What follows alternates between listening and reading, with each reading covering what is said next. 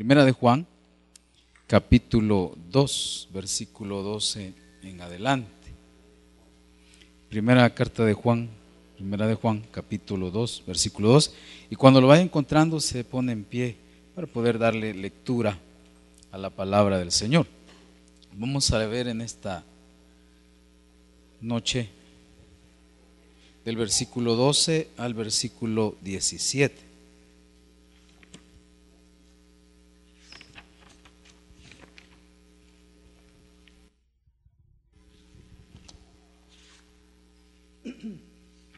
Cuando lo encuentre me dice un fuerte amén para darle lectura.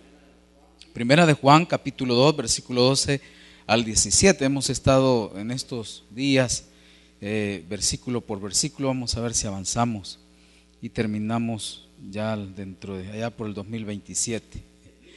2027. Dice la palabra del Señor, versículo 12 al 17. Lo leo conmigo. Os escribo a vosotros, hijitos porque vuestros pecados han sido perdonados por su nombre. Os escribo a vosotros, Padre, porque conocéis al que es desde el principio.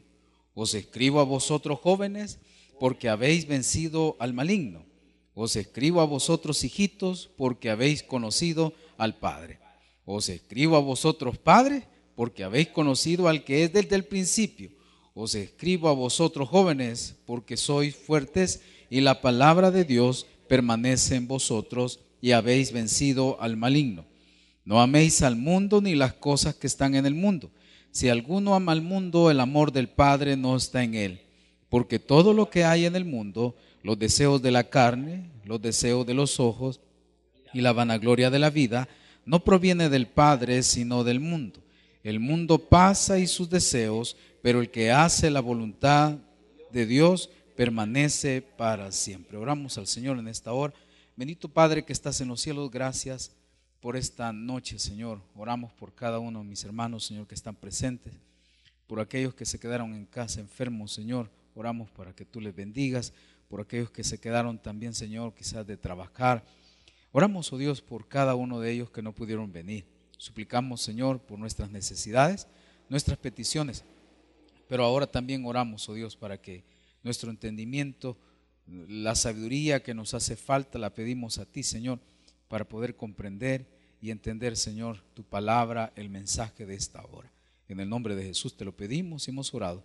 Amén y amén. Puede tomar su asiento. El tema de esta hora es las etapas del crecimiento espiritual.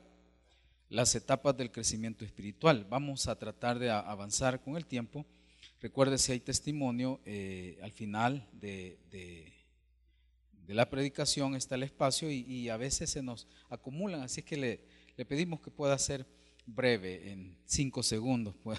No, vamos a dar el tiempo, dos minutos, tres minutos. Arrancamos. La esencia de la vida es el crecimiento y cada uno de nosotros conoce que el crecimiento tanto en, la, en el mundo físico como en el mundo espiritual nos ayuda a nosotros a entender algo, que nadie debe de quedarse sin crecer. Las semillas de las flores, a no ser que sea artificial como esta, tienen un objetivo y es que una semilla tiene que crecer ya sea para hacer una planta o para hacer un árbol. Así también el ser humano cuando nace no se queda como bebé, sino que su propósito del crecimiento tiene que ser llegar a la vida de adultez, a la vida madura y poder ser eh, un hombre, una mujer eh, consciente, eh, teniendo decisiones propias por su voluntad y todo lo demás. Y eso es un proceso que nosotros debemos de entender, el crecimiento. Insisto, nosotros como creyentes tenemos un proceso de crecimiento. Y, y cuando el, el crecimiento se detiene, se detiene nuestro progreso espiritual. Y dijimos la otra vez, perdón, cuando nosotros no crecemos, no estamos avanzando.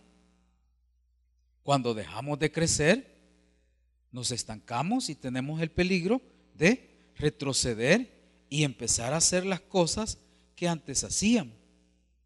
Por eso cuando alguien se aleja de la iglesia, no solamente se aleja de la iglesia, se aleja de Dios, de la voluntad de Dios, del propósito de Dios. Dios tiene un propósito en su vida y en mi vida y tiene una voluntad.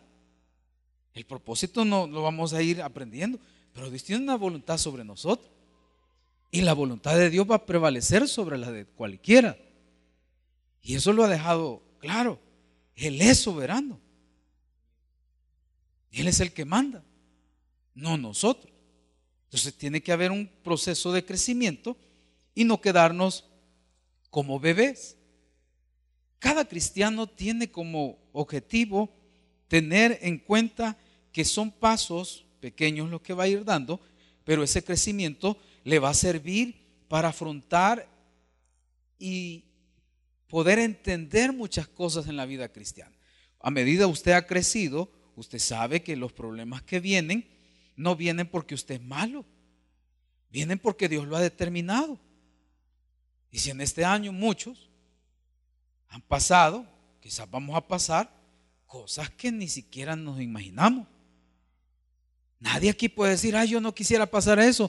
Si el Señor determina eso, hermano, mañana mismo sucede. Lo que decía el pastor ayer, jamás en su vida, el pastor, el predicador invitado, el pastor, se le atravesó por la mente tener una enfermedad terminal. Entonces, si usted no crece, sucumbe ante las necesidades, ante los problemas, y es por eso hay muchos creyentes que no tienen la más mínima idea de crecer. Lo que quieren es permanecer, venir a sus cultos, eh, ser constantes, pero no les gusta crecer. Y cuando alguien no crece, nunca se le va a notar un cambio. Y por ende, como no crece, nunca honra a Dios con su crecimiento, porque el crecer involucra producir un fruto. Cuando usted ya no produce un fruto, usted se está haciendo estéril porque no está caminando, no está produciendo lo que Dios, imagínense, seis meses de este año 2022 que ha producido usted para Dios. ¿Cómo tiene agradado a Dios? Con su vida, testimonio, pensamiento, acciones, constancia, perseverancia y todo lo que quiera meter. ¿Cree usted que Dios no, no, no es un Dios que, que está dentro de nosotros que nos da la oportunidad de entender que Él, Él, Él es un Dios de resultados. Dios es un Dios de resultados, nunca de, eh, decir no puedo. Si usted ha visto parábolas, predicaciones sobre las minas, ¿qué es lo que produce? ¿Qué es lo que usted da para Dios? Porque todo lo que ha invertido Dios en usted y en mí nos debería hacer tener una gratitud constante y sincera delante del Señor. Dios le ha dado algo. Y así como se lo ha dado, se lo puede quitar, fíjese. Abraham, dame a tu hijo, tu único hijo, al que ama. Si me lo acaba de dar y esperé tantos años y hoy me lo quiere quitar. Pero como es el que manda usted, ¿qué va a hacer uno? Caminar y tener fe. Volveremos, dijo. Y el muchacho y yo volveremos. Solo vamos a ir a adorar. Por eso Abraham es el padre de la fe. Por eso creyó y le fue contado por justicia. Porque Abraham era y se le llamó amigo de Dios. ¿Y usted qué es de Dios? Entonces veamos sobre el crecimiento. Vea la responsabilidad rapidito, son bastantes versículos. Filipenses 2.12, solo como referencia para poder terminar la introducción y poder ver ya el desarrollo. Veamos, el crecimiento espiritual. El apóstol Pablo lo decía a los Filipenses capítulo 2, versículo 12, rapidito, vea lo que dice. Filipenses 2.12 dice así, eh, por tanto, amados míos, como siempre habéis obedecido, igual a los del Taber, no como en mi presencia solamente, sino mucho más ahora en mi ausencia, ocupaos en vuestra salvación con temor y temblor. Cuando usted descuida su salvación, descuida su vida espiritual. Y el, hermano después que decía amén, amén, hoy dice malas palabras. Y entonces, ¿qué descuidó? Su vida espiritual. Si se vestía bien bonita la hermana y hoy, bueno, hoy se desviste. Y vamos a ver más adelante que eso es una tendencia. O sea, ser admirado. Eso se llama deseo de los ojos. Y todo mundo quiere ganarse la admiración a través de enseñar sus partes. ¿Y quien no enseña? Y ahí están los hermanos revisando. Y vea, ocúpese en su salvación, porque lo que Dios le ha dado a usted es algo que no tiene, bueno, tiene el precio de la sangre de su Hijo. En gratitud, por lo menos busque de Dios, hermano. ¿Y por qué lo buscamos solo cuando tenemos problemas? Pues? Solo cuando no hay ni cinco, pues, y, ni comida para el chucho hay. Ahí sí, ¿verdad? Vámonos corriendo a la iglesia. Y sabe que, que Dios ve la intención del corazón. Y sabe por qué viene. Pero nosotros creemos que Dios es como nosotros pensamos. Dios es más que el concepto que nosotros tenemos. Porque el concepto de Dios va cambiando en nosotros. Usted ya no conoce a Dios como el primer año que lo conoció. Y aún conociendo todos estos años, se atreve y nos atrevemos a hacer las cosas usted. No, le conocemos. ¿De oídas? Por aquí está Job. Vea lo que dice Segunda de Pedro, capítulo 3, versículo 18. Esto lo vimos el domingo. Lo estuvimos predicando, tocando. Segunda de Pedro, capítulo 3, versículo 18. Rapidito. Vea el, el, esta palabra que dice acá. Al finalizar el apóstol Pedro, su segunda carta, decía a los creyentes. Vea lo que dice. El versículo 18, 3.18. Antes bien, creced en la gracia y el conocimiento de nuestro Señor y Salvador Jesucristo. A Él sea gloria ahora y hasta el día de eternidad. El que crece honra a Dios y da gloria a Dios. Pero ahora ver al creyente que antes era y ahora no es, haciendo lo que deshonra a Dios y no da gloria a Dios, no ha crecido. Por eso cuando usted empieza a crecer, empieza a servir. Y tiene un porqué estar constante agradeciendo porque Dios le ha llamado a un ministerio, porque el ministerio nunca termina, hermano. Si hasta que no respire usted deja de servir. Si no vemos al apóstol Pablo. Hasta que ya a punto de. El apóstol Pedro decía, yo anciano. Sea, el que es servidor es servidor hasta el día que se muere. Y el día que se muere le ponemos su, uniforme. Entonces, pero cuando no crecemos, nos estancamos. Vea, cuando no hay un crecimiento realmente, muchas veces no hubo una conversión real, sino que la semilla creció pero cuando vio los problemas, que no le salían las cosas como quería, entonces el apóstol Pablo más adelante dice estas palabras para poder dar a entender que los que sí han creído realmente tengan la esperanza y, él escribe, os escribo, valga la redundancia. O sea, asegura, asevera que lo que va a decir es para los creyentes que realmente lo son. Vea lo que dice, eh, bueno, aquí, antes bien, creced en la gracia y el conocimiento de nuestro Señor y Salvador Jesucristo. Efesios 5.1. Efesios 5.1, se lo leo rapidito, dice, sed pues imitadores de Dios como hijos. ¿Cómo imita a Dios? ¿Haría el Señor lo que usted hace? dejaría de venir el Señor a su servicio. Entonces, eh, eh, lo que cada día dice el apóstol Juan, vea lo que dice el capítulo 2, versículo 6, hoy sí volvamos porque no quiero tardarme mucho. Primera de Juan 2.6. Ah, entonces ahora veamos. Dice el apóstol Juan acá, 2.6. El que dice que permanece en él, o sea, el que dice que es cristiano, tiene característica, está vivo, siente la alabanza, tiene necesidad de congregarse. ¿Por qué? Entiéndalo bien, hermano. No solo de pan vivirá el hombre. Por más dinero que tenga, siempre habrá una necesidad de Dios en su corazón. Porque la necesidad espiritual solo Cristo la puede llenar. No el dinero. Puedes tener dinero, pues. ¿Y de qué sirve? Si más adelante te vas a enfermar y la vas a perder todo. ¿De qué sirve un buen trabajo si no me lo ha dado Dios? ¿De qué sirve tener buenos hijos si no son de Dios usted? Si no, preguntémosle a Job.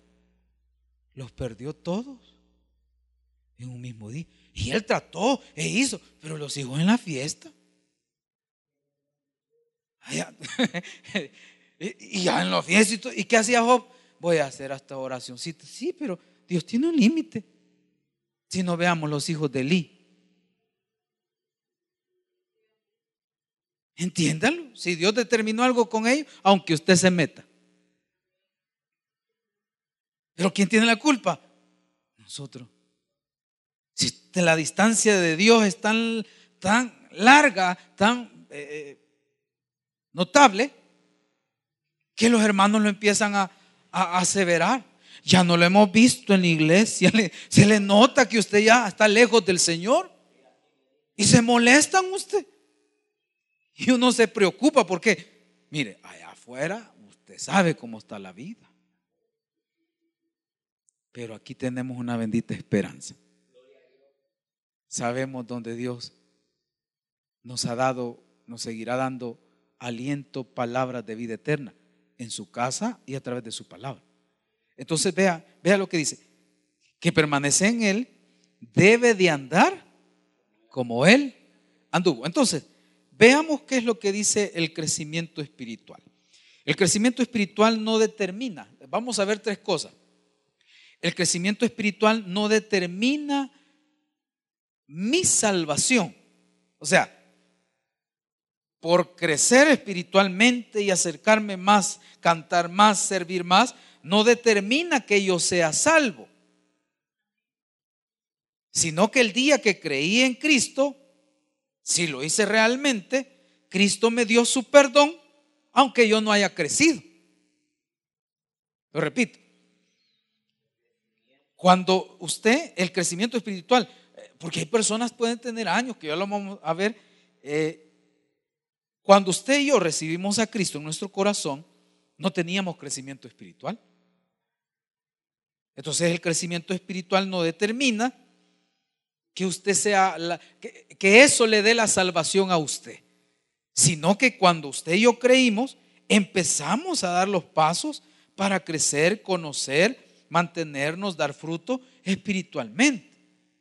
Entonces, alguien que pase en actividad dentro de la iglesia no quiere decir que va a recibir la salvación por estar activo. Recibe la salvación cuando Cristo le perdona, a través de un arrepentimiento verdadero. ¿Y cómo puedo entender si tengo un arrepentimiento verdadero? Solo ve hacia atrás y las cosas que yo hacía, ya no las hago más. Y las cosas que yo hacía, ¿y por qué las seguimos haciendo? Es que es débil, no, no es débil. El crecimiento espiritual, repito, no determina que me den la salvación, sino que fui salvo y debo de crecer espiritualmente.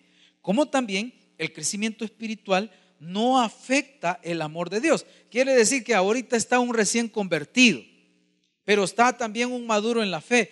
Dios no ama más al que tiene 10 años y ama menos al que tiene unos meses, dos años. Dios nos ama igual, hermano. No hay diferencia, no altera el crecimiento espiritual.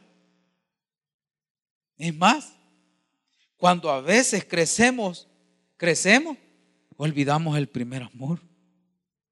Y el que está creciendo tiene más interés. ¿Por qué? Porque el que va comenzando la vida cristiana en el crecimiento se preocupa por estar temprano. El otro no. Después de las alabanzas va entrando. ¿Por qué? Porque ya no le interesa la adoración. Le interesa solo la predicación. ¿No han notado eso? Que la mayoría son servidores. Y son de... y ahí va a decir. Si usted ve, y a veces hasta los músicos. Ve los músicos, no los míos, no, los míos, no, los de acá. Si terminan y allá van. Ya cuando vienen entrando, al llamado entraran, ¿verdad? Tal vez se convierten en algún día. No lo hacen. Si usted ve, ¿por qué? Porque ya crecieron, ya cantan, ya hacen eso. Eso no determina nada. Entonces, cuando usted ve que el que va creciendo espiritualmente tiene más amor que el que ya tiene cinco años, entra con sinceridad y el otro, porque está aprendiendo a orar, no sabe cómo orar y, cómo es, dice, y ve el de la par, agacha la cabeza, cierra los ojos, está aprendiendo el de la par. Y usted ve, el creyente nuevo aprende las mañas o las costumbres del viejo. Ay, hermana, después entremos. Se perdió la bendición. Entonces el, crecimiento espiritual no altera el amor de Dios al nuevo creyente o al que ya tiene 40 años usted. Dios no va a amar al que tiene 40 y va a amar menos al que tiene, eh, que ayer se convirtió. No altera el crecimiento espiritual. Y en tercer lugar, el crecimiento espiritual no se mide por un calendario. Cuando usted escuche que alguien le dice, tengo 20 años en el Evangelio, y si usted ve que no es un buen servidor, no es constante, no se congrega y anda la pata torcida, o sea, camina de lado y se desvía, Usted le va a creer que tiene 20 años. Póngale la mano en el hombro y con sinceridad dígale, repita conmigo, Señor Jesús, yo te recibo, porque no se nota, hermano. Séame sincero, yo sé que pasó en mí, pasó en usted. Años después entendimos que era usted y ahí donde nosotros despertamos. ¿Y qué hice? Dice. ¿Por qué? Porque el crecimiento espiritual no es acorde a un calendario sino que es la sinceridad del corazón en obedecer y practicar. Obedecer y practicar. Y su vida va a ser diferente. Mire, si, si, a, a veces son cosas que nosotros debemos de arreglar. No, Dios. Señor, yo ya no quiero ir donde la otra. Ya no vaya dígale a la esposa, mira, con esta te engaño, nunca más o lo descabezan o, lo mandan. ¿Por qué? Pero la determinación de crecer espiritualmente, como lo vamos a ver, eh, el pastor John MacArthur habla de este crecimiento espiritual sobre las tres etapas del crecimiento espiritual. Entonces, no son los años que te hacen madurar, sino la sinceridad y la obediencia a Dios. A mí me gusta ver cuando alguien quiere tomar el reto. Fíjese, cuando alguien abandona el servicio, ha abandonado tantas bendiciones del Señor. ¿Y qué hace Dios? Todo lo que tenía para usted, se lo dio a otro. Es que yo tengo mi vida. Ah, pues sí. No es lo mismo vivir a nuestra supervivencia que vivir. El que habita el abrigo morará. ¿Cuál es tu sombra? Entonces, la práctica en la obediencia es un resultado de la madurez. Pues. Si cuando le dicen, cásense, uno se enjutan así, ¿verdad? Y ya, ya, ya. Pero ya cuando ya ha dicho que sí, todo lo demás, se quita una carga. Entonces el apóstol Juan habla sobre las cosas que nosotros debemos de entender. Entonces, concluyamos qué es el crecimiento espiritual y por qué nosotros lo tenemos que hacer. Vea como dice eh, Mateo 4:4, no lo busque, usted se lo sabe de memoria. Dice así, Jesús le dijo, escrito está, no solo de pan vivirá el hombre. O sea, hermano, no solo es lo terrenal, también lo espiritual. La verdadera prosperidad está en tener un balance entre lo material y lo espiritual, pues. Porque si usted está más próspero eh, eh, terrenalmente, ¿cómo está lo espiritual? Si ni tiempo tiene, pues. Si va entrando y ya le están llamando y ya regresa afuera. No está en el culto, está mitad en el culto y mitad en el trabajo. Imagina la irresponsabilidad. Estar hablando, no, apague a tontera y usted está con Dios. Pero aquí, ya, ya voy, solo salgo del culto. Imagínate, todo el mundo se dio cuenta. Y va más preocupado. Hay gente que viene, personas, hermano, que su cuchumbo está aquí. Y su mente está por otro lado, pues. Pero hay, hay así, este hermano. Entonces, dice, no solo de pan vive el hombre. No busque este otro versículo porque el tiempo corre. Dice también Romanos 12.2, no os conforméis, no os conforméis a este, Romanos 12.2, me perdió la idea, mire, aquí está, Romanos 12.2. Oiga lo que dice. Así que hermanos, os ruego por las misericordias de Dios que presentéis vuestros cuerpos en sacrificio vivo, santo, agradable a Dios, que es vuestro culto racional. No os conforméis a este siglo, sino, oiga el crecimiento, transformaos por medio de la renovación de vuestro entendimiento, para que comprobéis cuál sea la buena voluntad de Dios, agradable y perfecta. Cuando no tenemos una transformación, vamos a caer en las cosas malas sexuales, en las cosas malas ilícitas. ¿Y cómo va a terminar? Mire, cuando alguien está mal espiritualmente, no solamente lo está él, sino que toda su familia, porque todo lo que hace afecta a su familia. ¿Y quién es ese? Ese es mi novio, hija. Hija, ¿y quién es ese? Es mi novio. Si el tuyo entra a tu cuarto, el mío también. Y no pasan orando toda la noche, hermano.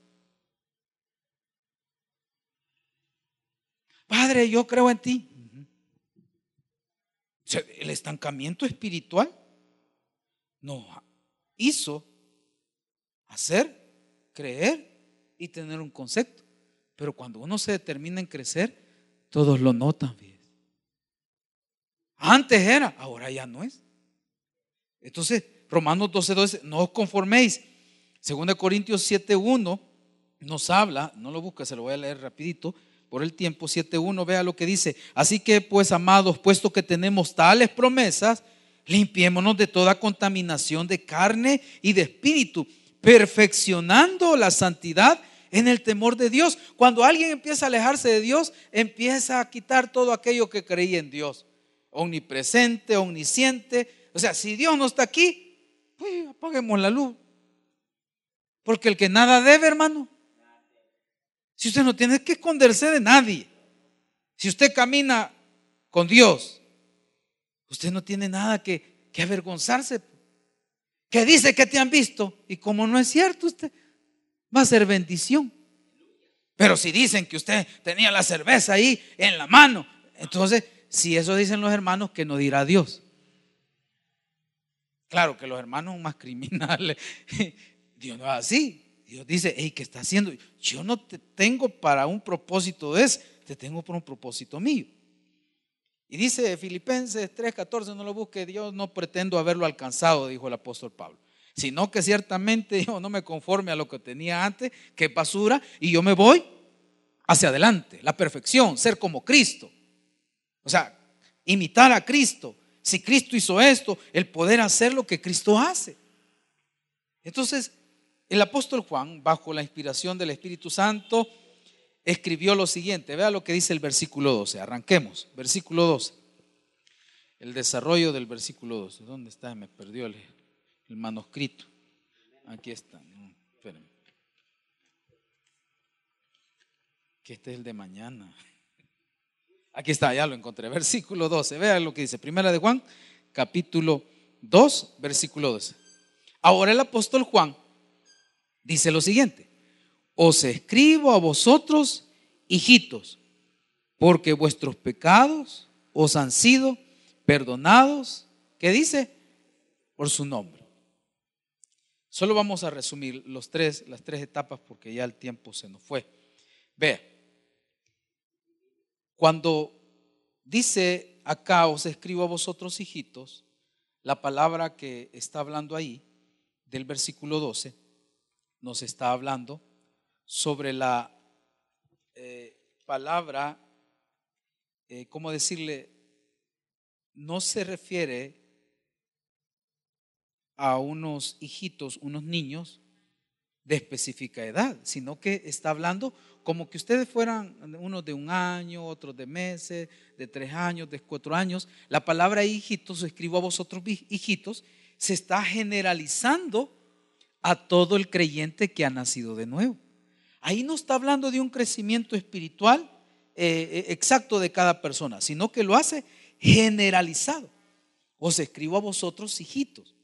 Ese versículo del versículo 12 está hablando sobre los nacidos en Cristo, los que tienen el creyente nuevo, los que han nacido espiritualmente, que conocen su salvación. Y es por eso dice el versículo 12, porque vuestros pecados os han sido perdonados por su nombre. O sea, todo creyente sabe que Cristo lo ha perdonado, Cristo le ha dado una nueva vida, el nuevo nacimiento. A eso, a eso se refiere cuando dice, os escribo a vosotros hijitos. Pero la primera etapa, no está hablando de etapas de crecimiento hasta ahí, está hablando generalizado. Os escribo a vosotros hijitos, los creyentes que han nacido, que no tienen ningún crecimiento espiritual, otros sí, pero no generaliza, lo generaliza, perdón, como niños sin ninguna edad, creyentes nuevos que han nacido. En el versículo 13 está la primera etapa.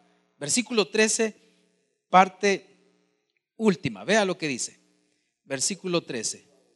Dice, os escribo vosotros, hijitos, porque habéis conocido al Padre. Aquí está hablando sobre la palabra paidía, algo así, ya se me olvidó cómo era. Está hablando de esa palabra hijito, se refiere a niños que están bajo dirección de una persona para criarlos. O sea, muchos se hacen cargo de sus nietos, de sus sobrinos, de sus vecinos, de amigos. O sea, tienen, le dejan a cargo. A ese tipo de, de palabras se está refiriendo, a la primera etapa a alguien que tiene que estar bajo, eh, eh, ¿cómo decirle? No, la autoridad de alguien más. Ese niño está aprendiendo hasta bañarse. Supervisión, exactamente, gracias hermano. Eh, bajo esa supervisión, por eso la primera etapa está hablando sobre estos que están creciendo, aún no han madurado y se enojan por todo. O sea, hay niños que todavía ahí se quedaron de, tres años, cuatro años, y como no les parece el ministerio, ya cambian de ministerio. Son niños. Esta palabra es hijitos, los que están aprendiendo la madurez espiritual. El apóstol Pablo le decía a los de Corintios, no les puedo hablar como a maduros, sino como a niños en Cristo, porque hay división. Entonces, a esa palabra se refiere acá en el versículo 13, la última parte. Entonces, es la primera etapa. Os escribo vosotros, hijitos, porque habéis conocido al Padre. Estos niños tienen un peligro, que pueden llegar los testigos de Jehová y hacen que pasen a su secta. ¿Por qué? Porque están en la etapa de crecimiento. Usted a un niño lo ve que está por ahí usted le enseña un dulcito y usted le dice, toma, comételo. El niño solo lo va a ver, va a ver el, familiar, no le va a avisar porque quiere el dulce. Entonces, el niño no sabe qué hacer, está niño. Y como no sabe qué hacer y ve una oportunidad, toma el dulce, lo agarra y es engañado. Porque si él hizo caso a una persona desconocida, le va a hacer caso a otras personas desconocidas. Entonces, esta palabra que dice el apóstol Juan acá, os escribo a vosotros hijitos, porque habéis conocido al Padre. Esta clase de cristianos son fáciles. Por eso muchos que van creciendo en el Evangelio no tienen una identidad. Y se van de iglesia en iglesia, aquí se siente, aquí no se siente, y, y empiezan a, porque son niños. ¿Estará usted en esta etapa? Veamos rapidito la otra etapa. Está en el capítulo 2, versículo 13, pero la segunda parte. Dice, os escribo a vosotros, jóvenes, porque habéis vencido al maligno. Cuando está hablando de jóvenes, es la segunda etapa de crecimiento espiritual. Aquí ya conocen la doctrina. Aquí ya conocen cómo ganar almas, cómo servir, y ya cuando encuentran un testigo de Jehová, sacan la espada y empieza. Y dice la Biblia, y son jóvenes, y el joven quiere, quiere, eh, échenme un católico, échenme un testigo de Jehová, y quiere hacer, está en la etapa de eso. ¿Estará usted en esa etapa? Que llega donde la mamá y le quiebra los cuadros, esto es idolatría, y le, y le quiebra la tuya, quiere, porque es joven. ¿Por qué? Vea lo que dice. Os escribo vosotros jóvenes, porque habéis vencido ya, quiere eh, eh, crecer más y ya, ya, se graduó de los nuevos miembros, ya, ya quiere servir, ya, ya se puede Juan 3.16. ¿Estará usted en esa etapa? No, y agarra la Biblia y empieza a decir. Esa es la segunda etapa. Y cuando nosotros ya pasamos la primera etapa, ya no nos no podemos nosotros detenernos y no crecer para llegar a la segunda etapa y ya no nos puede arrastrar el error. Usted sabe, fracasa alguien, fracasa un pastor y usted siempre llega a la iglesia porque usted no está por ningún hombre. Usted está por el Señor. Cualquier chambre, usted sabe que la persona que lo dijo es chambrosa. Entonces, ¿qué va a hacer usted? Usted que es maduro, no le interesa. Y dicen que está bueno, oremos, hermano, porque usted ya es joven y tiene esa vitalidad de hacer y de hacer y de, y de servir. Por eso dice, bienaventurado el varón que no anduvo en consejo de malos ni en silla de carneros, sino que tiene esa vitalidad de hacer las cosas. Y la tercera etapa está en el capítulo 2, versículo 13, en el versículo, en la primera parte. Os escribo vosotros padres, porque conocéis al que es desde el principio Vea bien, estos padres, la palabra ahí, son personas ya maduras, conocen la doctrina, viven lo que predican, tienen una vida no perfecta, pero ejemplar. Estos conocen mucho de Dios. Por eso le dice, os escribo a vosotros padres.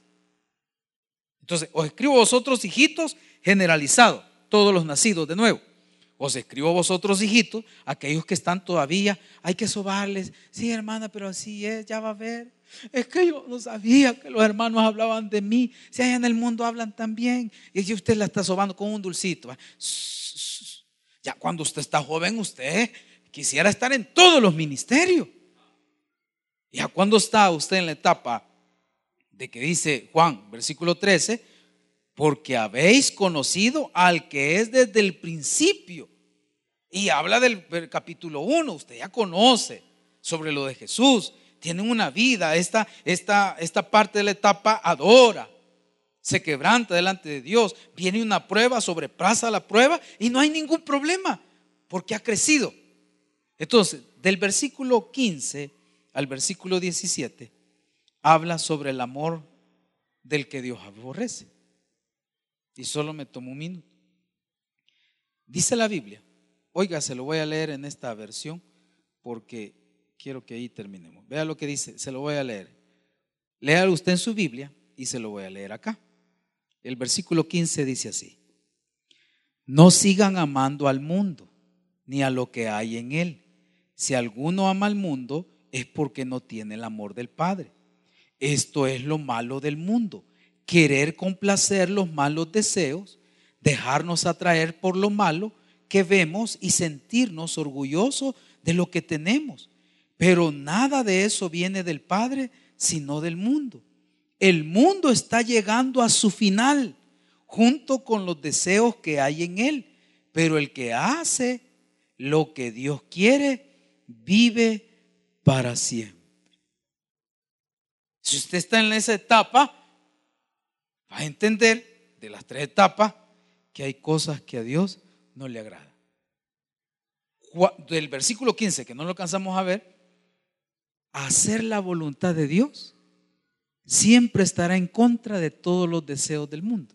Y le decía, los deseos de los ojos, de la vanagloria de la vida, es lo mismo a lo que Eva se pudo, enfrentar cuando Satanás engañó sus sentidos. Entonces, cerramos. ¿En qué etapa está usted? ¿Le gustaría crecer más? ¿O es de los que ni siquiera le interesa el crecimiento? Cuando no hay un crecimiento, hay amor para el mundo. Y cuando hay un crecimiento, el amor hacia Dios crece. Recuerden, el amor hacia de Dios para nosotros es igual, pero el amor del ser humano que tiene para con Dios, cada vez que le vayamos conociendo más, le amamos cada día más y más. Regale un aplauso al Señor, vamos a orar en esta hora.